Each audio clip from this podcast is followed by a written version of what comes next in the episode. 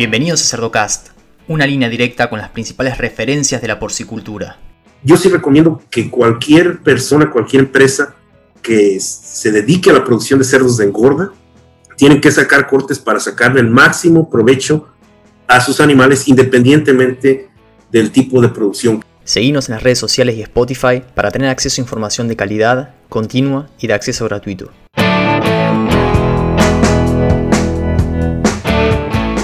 Hola a todos, mi nombre es Leandro del Tufo y Cerdocast solo es posible gracias al apoyo de empresas innovadoras que creen en la educación continua, como Provimi, Nutrición Animal, y Beringer Ingelheim. Hoy vamos a hablar sobre ventas anticipadas, en otros países llamado despunte, floreo, y para desarrollar sobre este tema tengo la suerte de presentarles al doctor Román Moreno.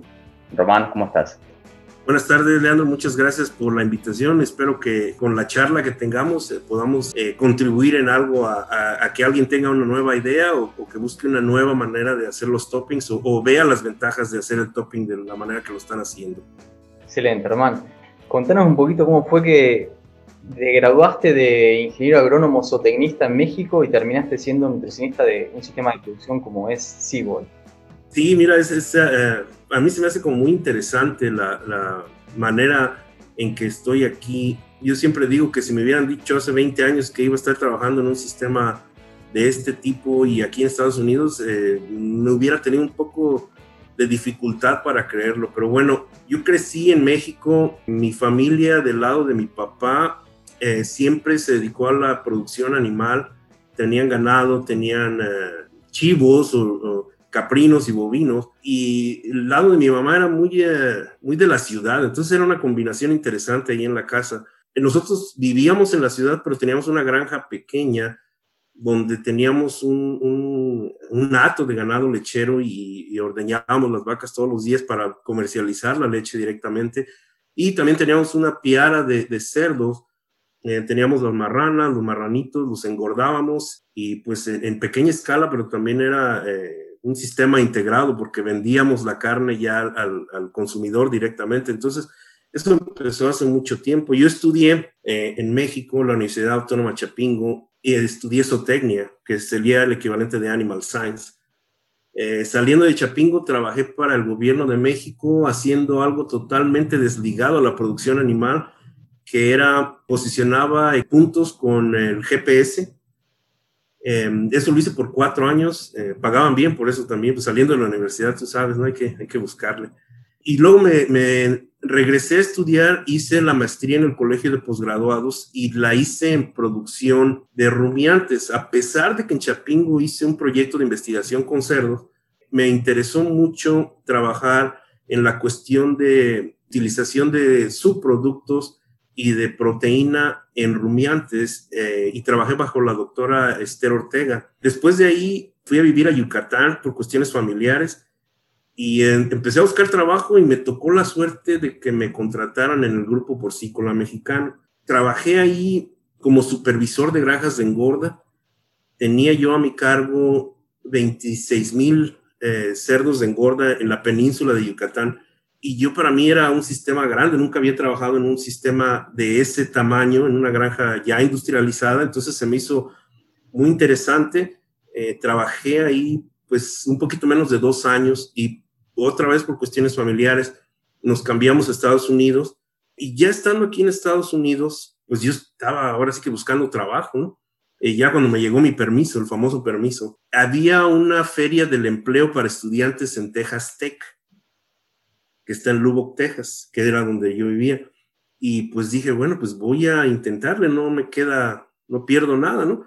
Y con el poquito inglés que tenía, que, que me sirvió de la maestría y de, de la prepa cuando tomas de inglés, platiqué con los reclutadores de Seaboard y les, eh, les llamó la atención de que yo ya hubiera trabajado en México en una empresa grande y tuviera experiencia en cerdos, entonces me dieron la oportunidad de trabajar con ellos y empecé en el 2001 eh, como asistente de manager y afortunadamente a los pocos meses me, me, dieron la oportunidad ya de ser el manager o el encargado de una de las eh, de los multisitios de engorda que, tenían acá y en ese tiempo yo tenía a mi cargo 72 mil cerdos de engorda estaban distribuidos en nueve granjas y pues eh, mucha experiencia, ¿no? Muy, muy, muy buen aprendizaje ahí. Después me salió la oportunidad de obtener la beca, eh, una beca del CONACYT, que es eh, un instituto mexicano que da becas a extranjeros, a mexicanos para estudiar en el extranjero, y me aceptaron en la Universidad de Nebraska. Ahí estuve yo, me fui a estudiar, ya no le seguí con los rumiantes porque pues ya tenía experiencia en cerdos, ya me cambié a cerdos, y estudié con el doctor Philip Miller, Después de un tiempo, eh, había muchos proyectos de investigación y, nuestro técnico de investigación se graduó y, me quedé yo solo a, cargo de todos esos experimentos. Entonces me contrataron en la universidad como técnico de investigación y durante casi dos años estuve trabajando como técnico para la Universidad de Nebraska y haciendo el doctorado al mismo tiempo. Por eso me tardé tanto, porque pues trabajaba y, hacía todo lo, del, doctorado, ¿no? Saliendo de ahí me fui a trabajar a Illinois, a Cal Fitz, ahí era nutriólogo, y después de dos años, dos años y medio trabajando ahí, me llamaron de Cibor y me ofrecieron o, me preguntaron si me gustaría regresar y pues yo encantado, ¿no? Eh, siempre me ha gustado mucho la producción. Regresé aquí en el 2012 y ya tengo pues obviamente casi nueve años trabajando aquí muy a gusto el sistema ha crecido bastante. Cuando yo empecé aquí, teníamos 217 mil eh, cerdas y ahorita ya estamos alrededor de las 338, casi 340. Entonces sí ha crecido bastante y, eso pues eh, mantiene el trabajo muy interesante. Excelente. ¿Y qué tipo de sistema de, producción es Seaboard? Como para un poco entender hacia dónde puede llegar a ir la industria de diferentes lugares y bueno. Sí, mira, Seaboard es un sistema totalmente integrado, eh, verticalmente integrado. Eh, nosotros producimos eh, los marranitos, tenemos obviamente los sitios 1, que así los conocemos en, México por lo menos, el sitio 1 donde están todas las marranas, los pasamos al sitio 2, que sería la nursery, aquí en Estados Unidos, que es donde llegan los destetes, los tenemos hasta las 40, 45, 50 libras, dependiendo de, cómo esté el sistema y ya después los pasamos al sitio 3, que son las engordas. Tenemos algo de win to finish, pero yo pienso que no pasa de más del 5 al 10%. El sistema fue creado en base a los tres eh, tipos de producción, entonces eh, últimamente cuando hemos crecido ya más en Iowa, hay muchos edificios donde se presta mucho para hacer el win to finish y ha, y ha funcionado bien, pero la mayoría del sistema aquí de nosotros es de tres, tres etapas. Eh, ya una vez que finalizamos los marranos, los mandamos a una de nuestras plantas procesadoras. Tenemos una planta en Gaimon donde se matan aproximadamente 20 mil animales al día y una planta en Sioux City, en Iowa, donde nosotros mandamos aproximadamente 6 mil marranos al día y que esa planta en Iowa es una, un esfuerzo coordinado entre Triumph Foods y Seaboard Foods y, entre, y entre todos eh, mantenemos esa planta que tiene capacidad para aproximadamente 20.000 animales al día también. Muy bien, Román. Yo algo de lo que trato de, comunicar al, resto del mundo, ¿no? Son las prácticas que permiten a ciertos países o a ciertos sistemas de producción mantenerse competitivos. Y, yo creo que una oportunidad muy grande es algo que está muy implementado en Estados Unidos, en Canadá, en Europa también, que es el tema de hoy. Es el topping o, ventas anticipadas, despunte, floreo. Entonces, para ponerlo todo en la misma página, ¿A qué nos referimos con esto y qué beneficios tiene? El, el asunto del topping o del despunte, los cortes, como lo conocemos por muchos nombres, es básicamente ir a un edificio de engorda o a una nave de engorda, un galpón, y sacar a los animales que en ese momento nosotros pensamos que tienen una mejor posibilidad de ser comercializados de una manera correcta no necesariamente significa que son los más pesados, no necesariamente los más chicos, es lo que nosotros necesitamos sacar en ese momento para volver el sistema un poquito más eficiente. Eh, normalmente eh, se sacan los animales más grandes, pero no, no quiere decir que sea la única manera de hacerlo, ¿no? Las ventajas, pues hay muchas ventajas. La principal ventaja desde mi punto de vista es, es la ventaja económica, porque es de todo sabido que las plantas procesadoras te pagan un premio por mandar animales que a ellos les sirven más.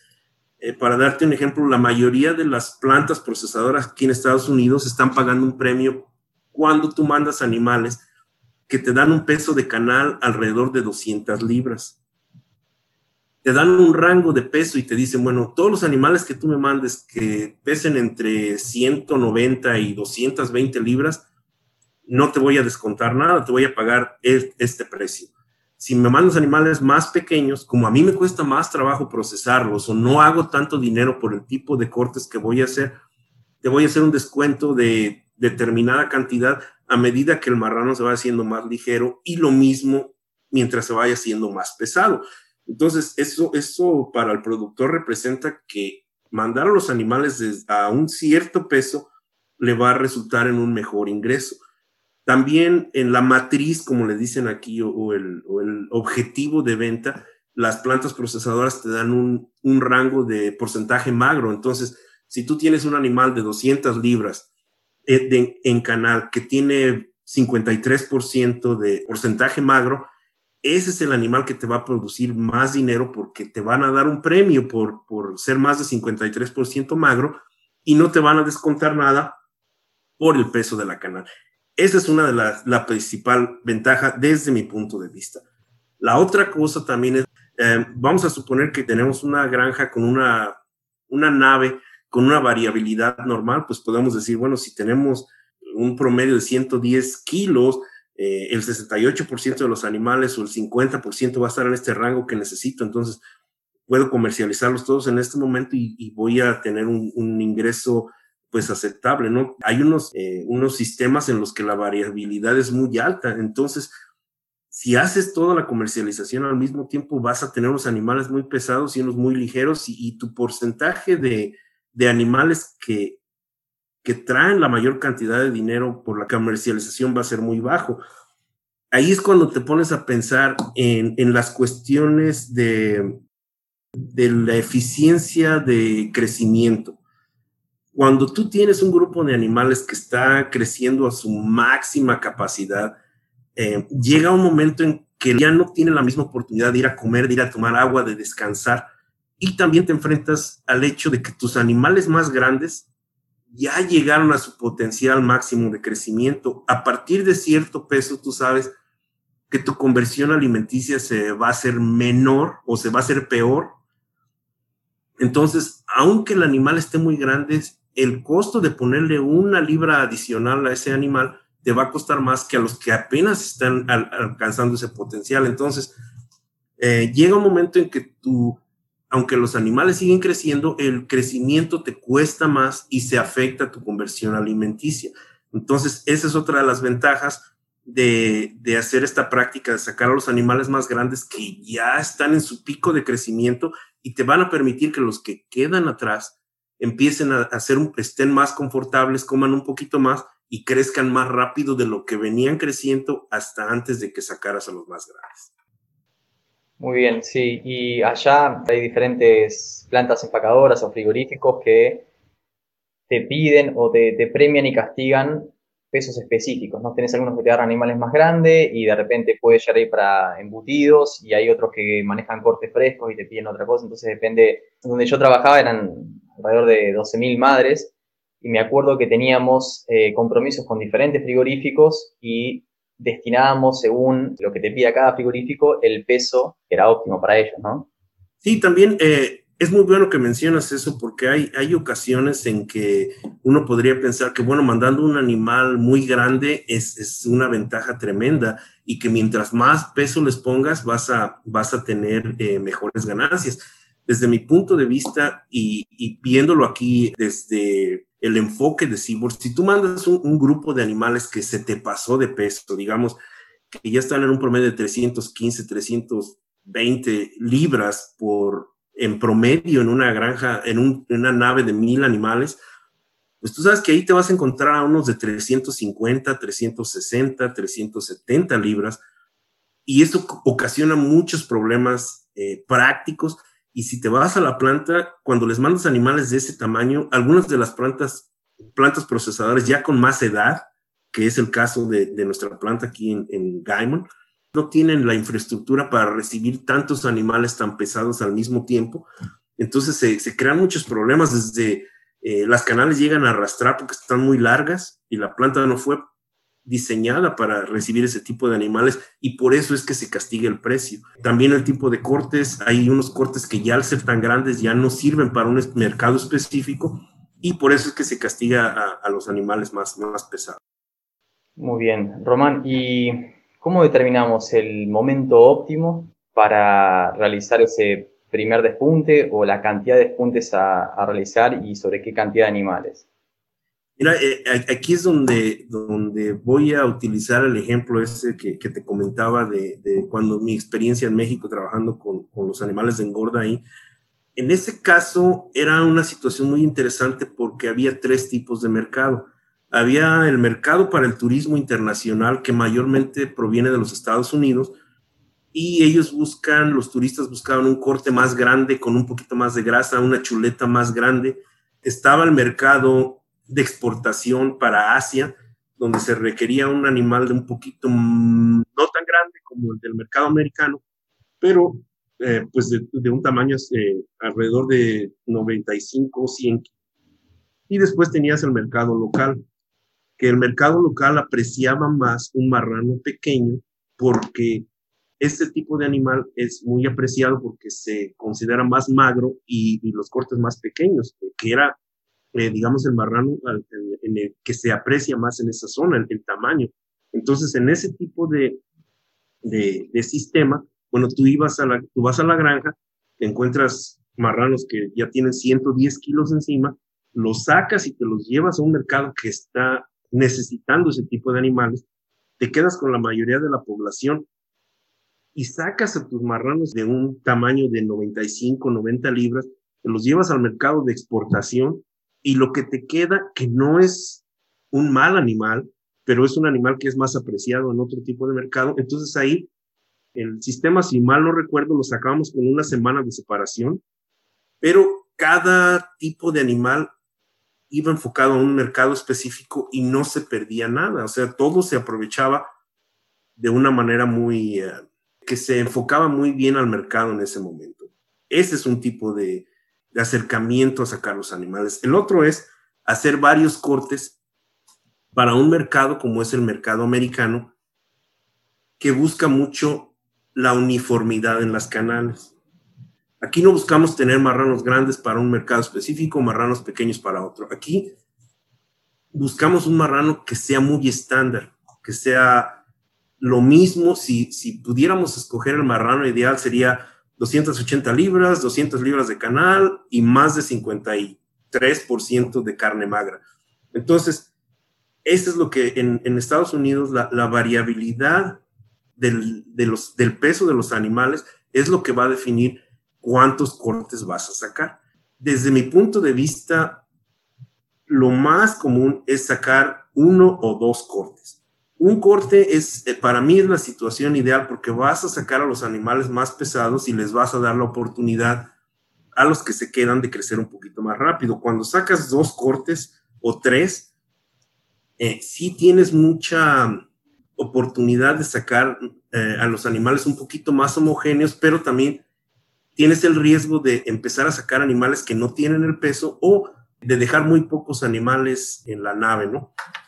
O extender también el periodo de engorda, que ese es otro tema del que a lo mejor platicamos en, un, momento, porque como sabes, aquí en Estados Unidos, la mayoría de los sistemas de gran escala son sistemas que tienen eh, un tiempo limitado. Algunos lo conocen como sistema de empuje, pues los marranitos que vienen empujan a los de engorda para que salgan, y, en, en realidad este sistema es un sistema que no tiene capacidad de extender el periodo de engorda si tú tuvieras un, espacio ilimitado, podrías mantener a los animales en vez de mantenerlos 20 semanas, mantenerlos 23 semanas, si no tienes ningún inconveniente, y vas a poder llevar más animales al término que tú quieres, ¿no? Sí, sí, sí. ¿Tendrá tiempo fijo o, a peso fijo? Le decimos en algunos lugares, por lo menos en Argentina. Y eso es súper interesante y lo vamos a ir tocando en otros episodios también porque modifica completamente el tipo de digamos, de, parámetro económico y cómo calcular qué es lo que nos da la mayor rentabilidad, ¿no? Pero algo que, me haces pensar bastante es, ok, en, en Mérida de repente tenían un mercado específico que era interno, pero era para el turismo. En otros lugares del mundo estamos estamos acostumbrados a manejar pesos de faena menores, mucho menores que en Estados Unidos. Estados Unidos está en promedio de 128 kilos, ¿no? Pero se abre de repente la oportunidad de exportar a China. Y China es un país que el mercado acepta pesos más grandes. Entonces podría llegar a ser una oportunidad como para orientar, digamos, esos animales que el, costo por kilo producido te queda muy barato a ese tipo de mercado y aprovechar pesos más altos, ¿no? Sí, y, definitivamente es, es algo que, que, a lo mejor llama la atención en algunos sistemas de, de tratar de uh, incrementar el peso, porque tú sabes que lo, producir el, el marranito destetado es un proceso muy tardado y muy caro, entonces tienes que aprovechar ese, ahora sí que ese contenedor que tienes y llenarlo lo más que se pueda, pero llega un momento en que biológicamente cuando ya alcanzas un cierto peso, ya cada libra que le pones te va a costar más y más. Y aunque eh, muchas veces dicen, no, pues al final mis marrones están creciendo dos libras y media, un kilo, kilo para arriba de un kilo al día, tienes también que ver cuántos están comiendo. Hay un marrón que se comen ocho libras para ganar un kilo, entonces sí me está saliendo muy caro. Sí están ganando y al, y al estar ganando tanto me están afectando mi conversión y me están afectando a los que a lo mejor no están creciendo tanto porque no les dan oportunidad de comer. Sí, sí, sí. La conversión tiende a caer a, pesos muy elevados, ¿no? Y hay que ver también, hay que analizar cuál es el, el, costo del alimento, ¿no? De las materias primas según la región y la sección de mercado, como para ver si te conviene o no llegar a, pesos tan altos, ¿no? Pero siempre te despunte, la verdad que por dos cosas que vos decís, desde la bonificación o penalización, que es algo que, que ocurre en todos lados, y también esa mejora en la productividad que tienen los animales. Y mencionabas que creías que que lo ideal era hacer un corte. Y, bueno, me imagino que depende también de cuáles son las exigencias de, del frigorífico y qué bonificación te da por tener un producto más homogéneo, porque esto que decís de, de que cuando haces un corte, y hay un estudio que para el que quiera se lo comparto, de, eh, es ya sé la 2009 y, otros de Kansas State University, que evaluaron cuál es la mejor estrategia para un escenario dado, ¿no? que era el escenario de, del 2009 y veían que con el primer corte, tenían 27 animales por corral, 0,62 eh, metros cuadrados por animal, y veían que con el primer corte sacaban dos animales por corral y mejoraban la ganancia de peso diaria un, un 10%.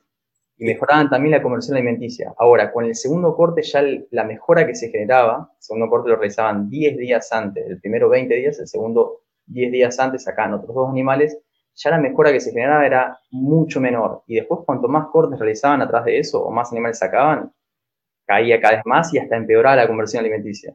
Exactamente, ese es un muy buen punto, porque el principal beneficio, el beneficio más notorio lo vas a obtener en el primer corte. Y puedes seguir sacando más animales y, se sigue obteniendo beneficio, pero el beneficio se va haciendo un poquito menor. Entonces, ahí es cuando tienes que decir, bueno, por el, todo el, la logística y todo el esfuerzo que representa sacar tantos cortes, a lo mejor sería mejor quedarse con uno, quedarse con dos. Eh, por cuestiones prácticas, eh, a, veces sería a lo mejor muy difícil sacar tantos cortes ya en un, sistema más, más este, grande, pero es muy interesante lo que mencionas porque sí, definitivamente, el primer corte te va a dar el beneficio máximo y, después el, el beneficio va disminuyendo a medida que empiezas a sacar marranos. Una de las razones, desde mi punto de vista, es que cuando haces el primer corte, tienes la máxima variabilidad. Sacas a los animales más grandes. Lo que te está quedando ya es más homogéneo, porque ya los más grandes ya no están. El peso entre ellos se acerca. Sacas otro corte y se acerca aún más. Ahora también, si nos ponemos a pensar, el marrano, los marranos que te quedan después de dos cortes, ya no tienen la capacidad de crecimiento que tenían los primeros que sacaste, porque están más pequeños por algo. Una de dos, o no son tan agresivos para comer, o eh, biológicamente no, no, no, están aprovechando el alimento tanto como los que sacaste primero. Entonces, sí, ves los números y también te pones a pensar, bueno, estos marranos que me quedaron, vamos a suponer que sacas tres cortes, te quedan 500 animales en, la, en la nave, van a estar muy confortables, van a comer a la hora que quieren, pero esos marranos ya no tienen la capacidad de crecimiento que los que ya te llevaste. Sí, sí, sí. Ante, el primer corte tenés cierta densidad animal y ciertas limitaciones para, para, los cerdos que no son dominantes. Tenés un par que son dominantes, los otros comen lo que les queda. Cuando sacas esos dos primeros, los que tienen ese potencial lo van a expresar porque ahora sí tienen lugar. Ahora, cuando ya sacas a esos, digamos que no estaban tan limitados después del primer corte, no estaban tan limitados. Entonces es difícil ver esa respuesta que, mencionás. Y de repente sacas animales con mucho potencial genético y te quedan los que no tenían tanto que venían atrás. Ese es un punto muy importante y eh, a lo mejor para, para mucha gente que no está muy familiarizada con, con, con Cyborg como compañía, no saben que nosotros hacemos mucha investigación porque nosotros hacemos la investigación, pero no la distribuimos como otras compañías que, publican y que eh, nosotros mantenemos la, investigación un poquito más este, para nuestra ventaja, digamos, ¿no? Hemos hecho algunos estudios en los que hemos sacado tres, cuatro cortes, extendemos el periodo de engorda muy parecido a lo que hizo Yacela en Kansas State, y nos damos cuenta que los animales que quedan al final, eh, sí les das la oportunidad, están muy a gusto, están eh, la mitad de los animales eh, de lo que normalmente tenías, pero ya no crecen tanto, ya no comen tanto como si tuvieras a los animales que tenían aquel potencial de crecimiento. Entonces, llega un momento en que los puedes tener 180 días y nunca van a llegar a los 280. Hay unos que se estancan y, y se quedan 250, 260.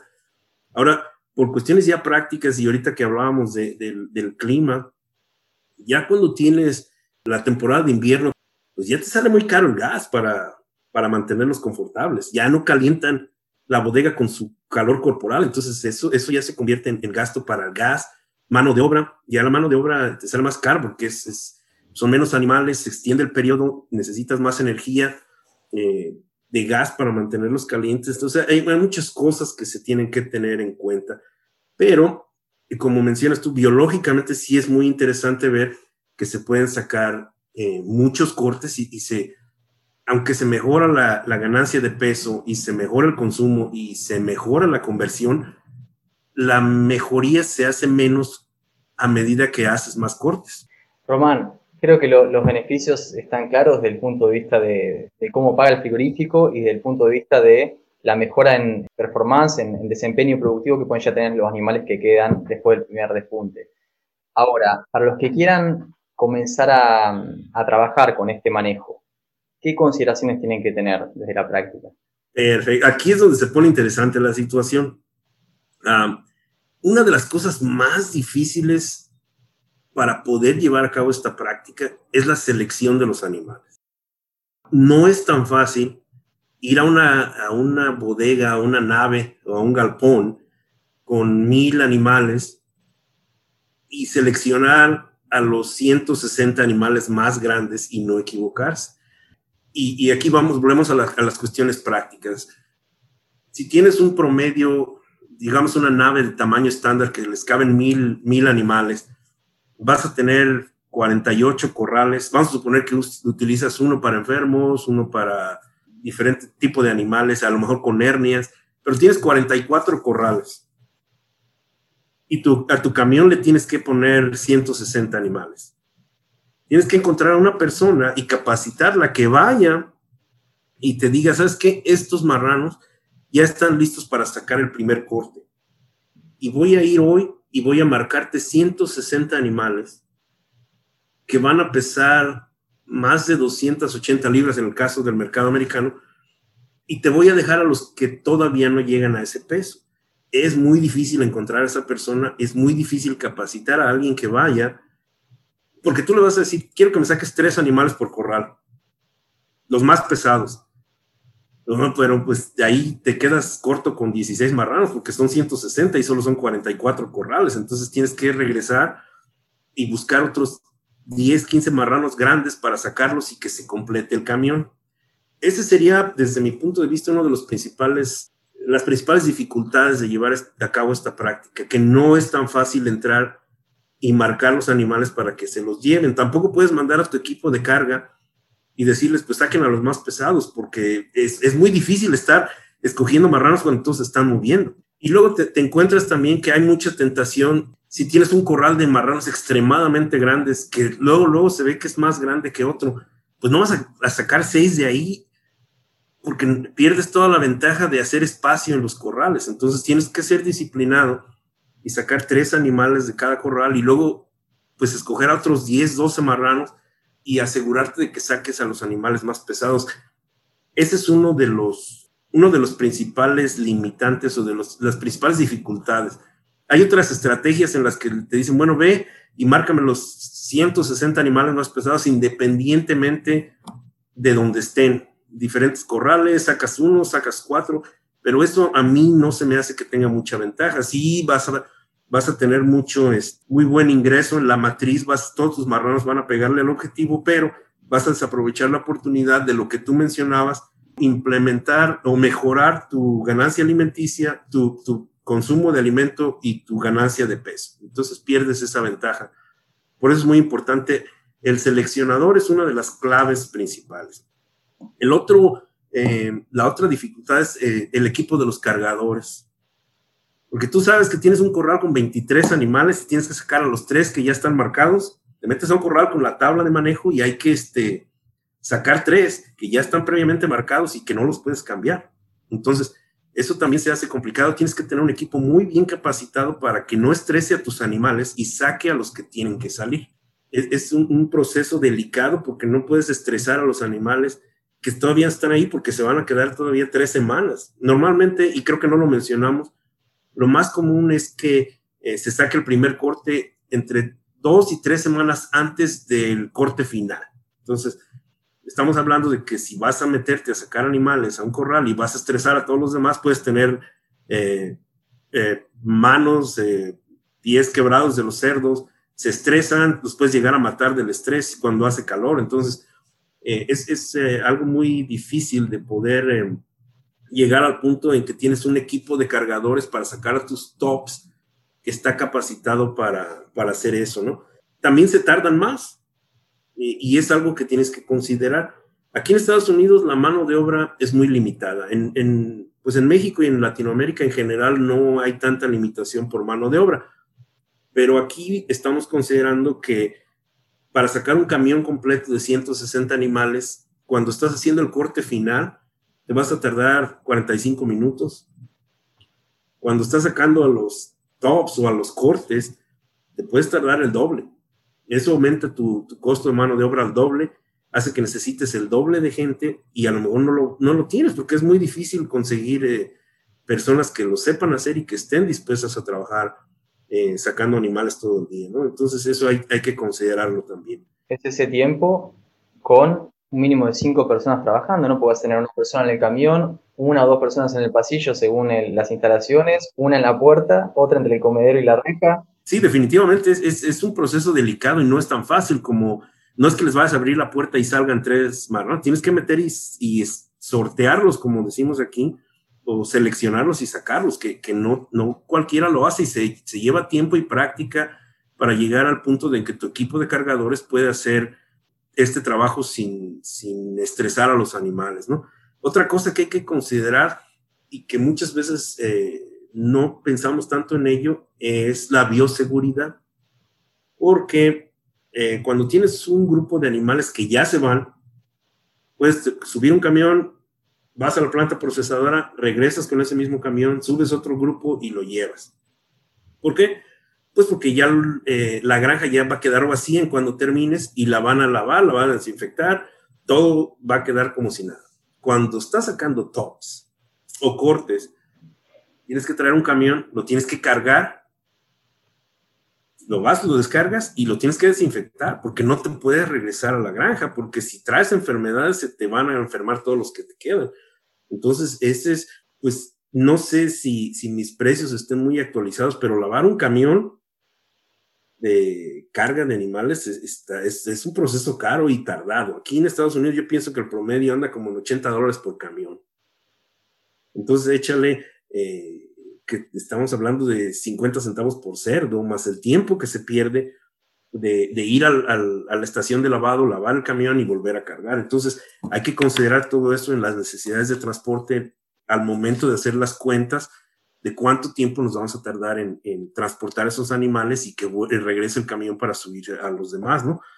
Eh, otra de las cosas que a veces se nos olvida eh, un camión está diseñado para subir, para cargar 160 animales confortablemente con un peso de 280 libras. Cuando tú estás subiendo tops y se te pasaron o están muy grandes, ya no caben 160, Caben 150 y a lo mejor un poco menos. Entonces ahí la eficiencia te empieza a bajar y todo ese tipo de cosas eh, las tienes que considerar. Hay veces que solo puedes sacar 80. 80 de una nave y 80 de la otra. Entonces, tienes que sacar 80, tienes que mover el camión, mover el chute, como decíamos uh, hace un, moverlo y volver a, iniciar el proceso. Entonces, sí es un poquito más, más tardado. La logística no es tan difícil. Eh, yo he tenido muchas pláticas con, con, la persona que maneja la logística de, de los tops o de los cortes y eh, una vez que entran a, que entras a un sistema, ya la logística de, manejar todas esas cargas que van a, la planta no es tan difícil, pero eh, pues sí hay que tener en cuenta que, que los camiones tardan más en, en, cargarse y que se necesita más gente para subir a los animales. Y también a ver, considerar la escala ¿no? de la producción, porque de repente en, en Cibor tienen 340.000 reproductoras, pero hay productores que tienen 300 Así y hay que ver si tienen como para completar ese galpón. Entonces, eh, de nuevo, las ventajas de, yo hago mucho hincapié en, el, en, diferentes episodios, pero las ventajas de la escala y que es posible llegar a, a escala mediante asociaciones o, o incluso haciendo manejo de bandas, y lo vengo anunciando hace rato, pero ya lo vamos a desarrollar, estamos buscando a, a, un, a, un, referente para hacerlo, pero este, esta escala es lo que te permite de repente hacer este tipo de manejo que si no es complicado. Sí, definitivamente la escala tiene sus, sus, ventajas porque nos permite, estamos hablando de que si vamos a sacar tops de todos los anima, de todas las granjas, pues eh, si cada día se, eh, se mandan 20 mil animales a la planta, pues quiere decir que de esos 20 mil, eh, alrededor de 3.200 van a ser de un cut o, o del, del primer corte. Entonces, esos 3.200 van a ser tus mejores animales que tú esperas que te reditúen el mejor costo. Y como te digo, no se te pueden pasar. De, hay veces que tú tienes una granja programada para que se venda dentro de tres semanas, pero están muy chicos y, a lo mejor el corte lo vas a tener que posponer.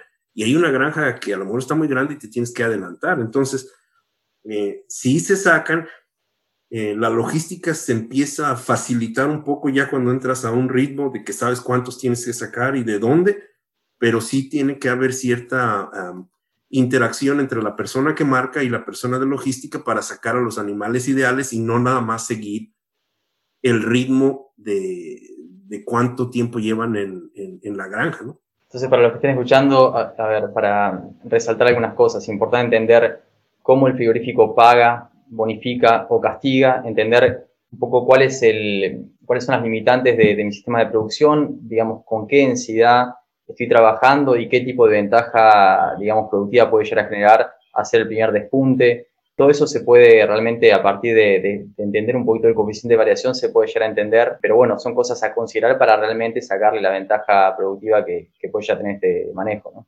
Mira, ahorita que mencionas el coeficiente de variación y, y creo que es algo que a lo mejor totalmente sin intención los sistemas productivos a gran escala hicieron hace 15, 20 años. Eh, no sé si tú te acuerdas, tú estás muy joven todavía para acordarte de eso, pero antes era una práctica común que llegaban los animales a las granjas de engorda, a las naves, y los acomodábamos por tamaño. Los más grandes al final, los medianos en medio y los más chiquitos al frente. Eh, eh, y, y te tardabas dos, tres horas, cuatro horas recibiendo, acomodando por tamaño. Después de mucha investigación formal, se llegó a la conclusión de que no era bueno acomodarlos por tamaño porque se establecía la jerarquía muy fácilmente cuando se metían revueltos, grandes y pequeños. A los productores, y yo estaba en ese tiempo como encargado de granja, no me parecía una buena... Yo estaba acostumbrado a acomodar marranos por tamaño. Entonces, cuando llegamos a la conclusión de que no se tenían que acomodar, sí fue un cambio difícil. De nada más abrir las puertas, contar 23 y ciérrale y abre la siguiente, ¿no? Cuando llegas al, punto en que te dice ya no tienes que acomodarlos por tamaño, pues no te cae muy bien, pero te das cuenta que te vas a ahorrar mucho tiempo. Entonces, ah, pues no los acomodo, nomás les abro la puerta. Pero ahora que lo mencionas, el coeficiente de variación, cuando no los acomodas por tamaño, te da la ventaja de que puedes sacar animales grandes de cualquier corral, en vez de irte a los corrales de atrás y darte cuenta que todos tus grandes están ahí atrás y que no tienes nada que sacar enfrente. Entonces, ese fue un beneficio que nadie se esperaba, pero que resultó, porque ahora ya sacas los cortes y te es un poquito más fácil encontrar tres animales grandes en cada corral. Totalmente de acuerdo. Y a ver, eso que mencionas que era una práctica muy común, hay granjas eh, en las que he trabajado eh, acá en Argentina y también en Estados Unidos que lo siguen haciendo, como que es más fuerte que el productor. Uno le va con, ciertos datos, pero hay un montón de papers que estudiaron eso, estudian el efecto de agruparlos por tamaño y después lo que se ve es que cuando, cuando los animales son destetados, el chiquito sabe que es chiquito, el grande sabe que es grande y cada uno va a lo que le toca. Cuando los agrupas por tamaño, ahí es donde se tiene que redefinir la jerarquía y hay muchos estudios que no muestran ninguna diferencia en lo que es eh, la ganancia de peso diaria y el desempeño en general. Hay estudios que muestran que perjudica más que otra cosa, entonces es importante empezar a, considerar estas cosas. Así es, y fíjate que a mí me tocó vivir, em, al menos aquí en Cibor, la, transición entre acomodarlos por tamaño y no acomodarlos por tamaño. Como te digo, eh, con alguien que trabajaba en la granja, para mí fue difícil em, abandonar una práctica a la que yo estaba muy acostumbrado. Pero bueno, dices, bueno, si así quieren, pues así lo hacemos, ¿no? Entonces, te das cuenta cuando pasas tiempo suficiente en, en las naves con los animales, que cuando no los acomodas por tamaño, se pelean menos. Cuando los acomodas por tamaño, era un peleadero por dos, tres días, eh, les tenías que echar comida en el piso para que se distrajeran, a veces te sacabas dos, tres que estaban muy golpeados, pero cuando los acomodas así como llegan y no los acomodas por tamaño, eh, se acostumbran muy rápido al corral y, no tienes que estar batallando por tanto tiempo para que se, se establezca la jerarquía cuando los animales todos están parejitos del mismo tamaño. Entonces, una de las ventajas, a lo mejor que no fue algo que se planeaba cuando se llegó a la conclusión de que no se acomodaron los animales por tamaño, es que vas a tener animales grandes y chiquitos en un corral y entonces dices, no, pues aquí tengo cinco grandes, tengo que sacar tres, uno, dos, tres, que si los estuvieras acomodando por tamaño, como te digo, tendrías un corral de animales gigantes y otro que no tienes ni a quién sacar, ¿no? Perdería ese beneficio. Y algo que, antes de cerrar el, episodio, algo que me gustaría destacar, como estaba trabajando en, en Minnesota en este sistema de producción, se cuidaba mucho al encargado de marcar a los cerdos, de reconocer esos cerdos más pesados. Porque sabemos que no solo en Estados Unidos, sino en, cualquier granja hay mucho recambio de personal. Cuando vos invertís en esa persona, que es la que te reconoce los animales, y es un trabajo que lleva mucho tiempo y mucho feedback por parte de frigorífico, porque uno está todo el tiempo reevaluando lo que hace como, como marcador de animales. Entonces, esa, ese coeficiente de variación de la carcasa que te informa el, frigorífico es un reflejo del coeficiente de variación, obviamente, del peso vivo de los animales y de la ganancia de peso directo dentro de tu granja. Entonces, vos puedes reflejar ese peso de carcasa en tus animales. Y si esa persona se te va o tiene un, recambio rápido, es muy difícil de implementar esto. Y fíjate que, tienes mucha razón en eso. Cuando yo te decía que uno de los principales obstáculos para hacer este sistema era marcar a los animales, me refería eh, a eso precisamente, porque la persona que va a ir a marcarlos tiene que tener eh, la habilidad de detectar a los animales que, están más pesados y no nada más a los que se ven más grandes. Porque tú sabes que hay unos que están chaparritos y están anchos y no, ese, no, no, tiene el peso y te das cuenta que lo sacas y pues sí está muy gordo. O sea, y hay otros muy grandes y muy, muy flacos que no, que no ganan peso. Eh, nosotros hicimos un proyecto de investigación de sacar cortes como te mencionaba, en donde pesamos a los animales de manera individual.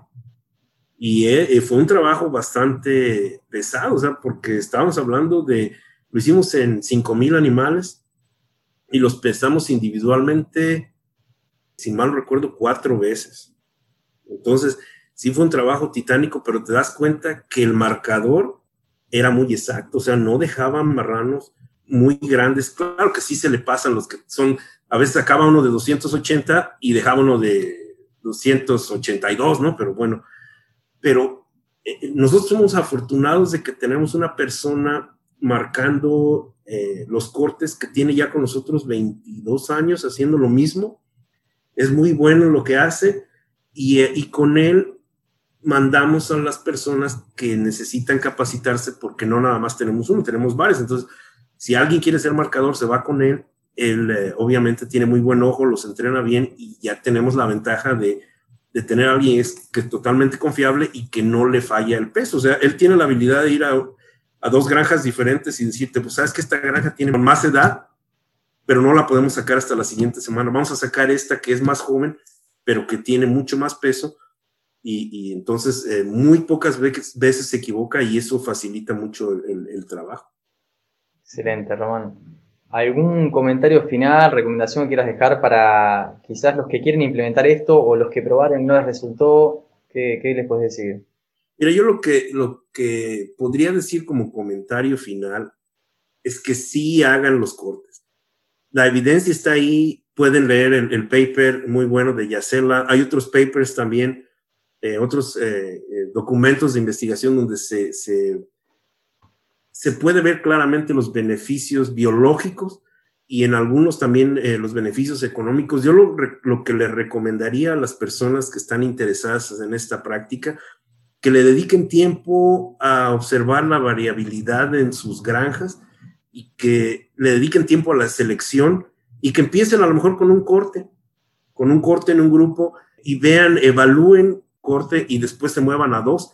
Y si no les conviene en dos, pues se queden con uno, pero yo sí recomiendo que cualquier persona, cualquier empresa que se dedique a la producción de cerdos de engorda, tienen que sacar cortes para sacarle el máximo provecho a sus animales independientemente del tipo de producción que tengan, ¿no? A menos que estén como en, la península de Yucatán hace años, ¿no? Que tenían el mercado ideal para los tres niveles de animales, entonces sí no tienen que sacar cortes, pero, pero sí, sí en, en la mayoría de los sistemas modernos, como se maneja ya en una economía global de que hay mucha exportación, mucho mercado local, eh, sí es necesario que se hagan los cortes para poder sacarle el máximo provecho a cada uno de los animales y no dejar dinero en la mesa, porque si, si vas a tener un marrano muy pesado que se va a convertir en un desecho, todo el dinero que invertiste ya se te perdió y si lo sacas 15 días antes le puedes sacar más dinero de lo que le vas a sacar si te esperas otros 15 días. Entonces, para los que estén pensando, que estén indecisos en hacer este tipo de prácticas, les recomiendo que no se tarden más y que empiecen a hacerlo lo más pronto posible y van a ver los resultados si, si se ponen a hacer cuentas. Muy bien, Tomás. Impecable, ¿eh? clarísimo quedó. Te agradezco mucho que nos compartas tu experiencia y, bueno, tus consejos para el resto de, los oyentes. Bueno, eh, pues yo muy, muy agradecido, Leandro, con la invitación. Me parece que es algo muy bueno que estás haciendo, tratar de, de que todos compartamos nuestras experiencias y, aprendamos eh, de los demás, de sus experiencias, de su, del tiempo que le han dedicado a, aprender eh, acerca de la producción de cerdo.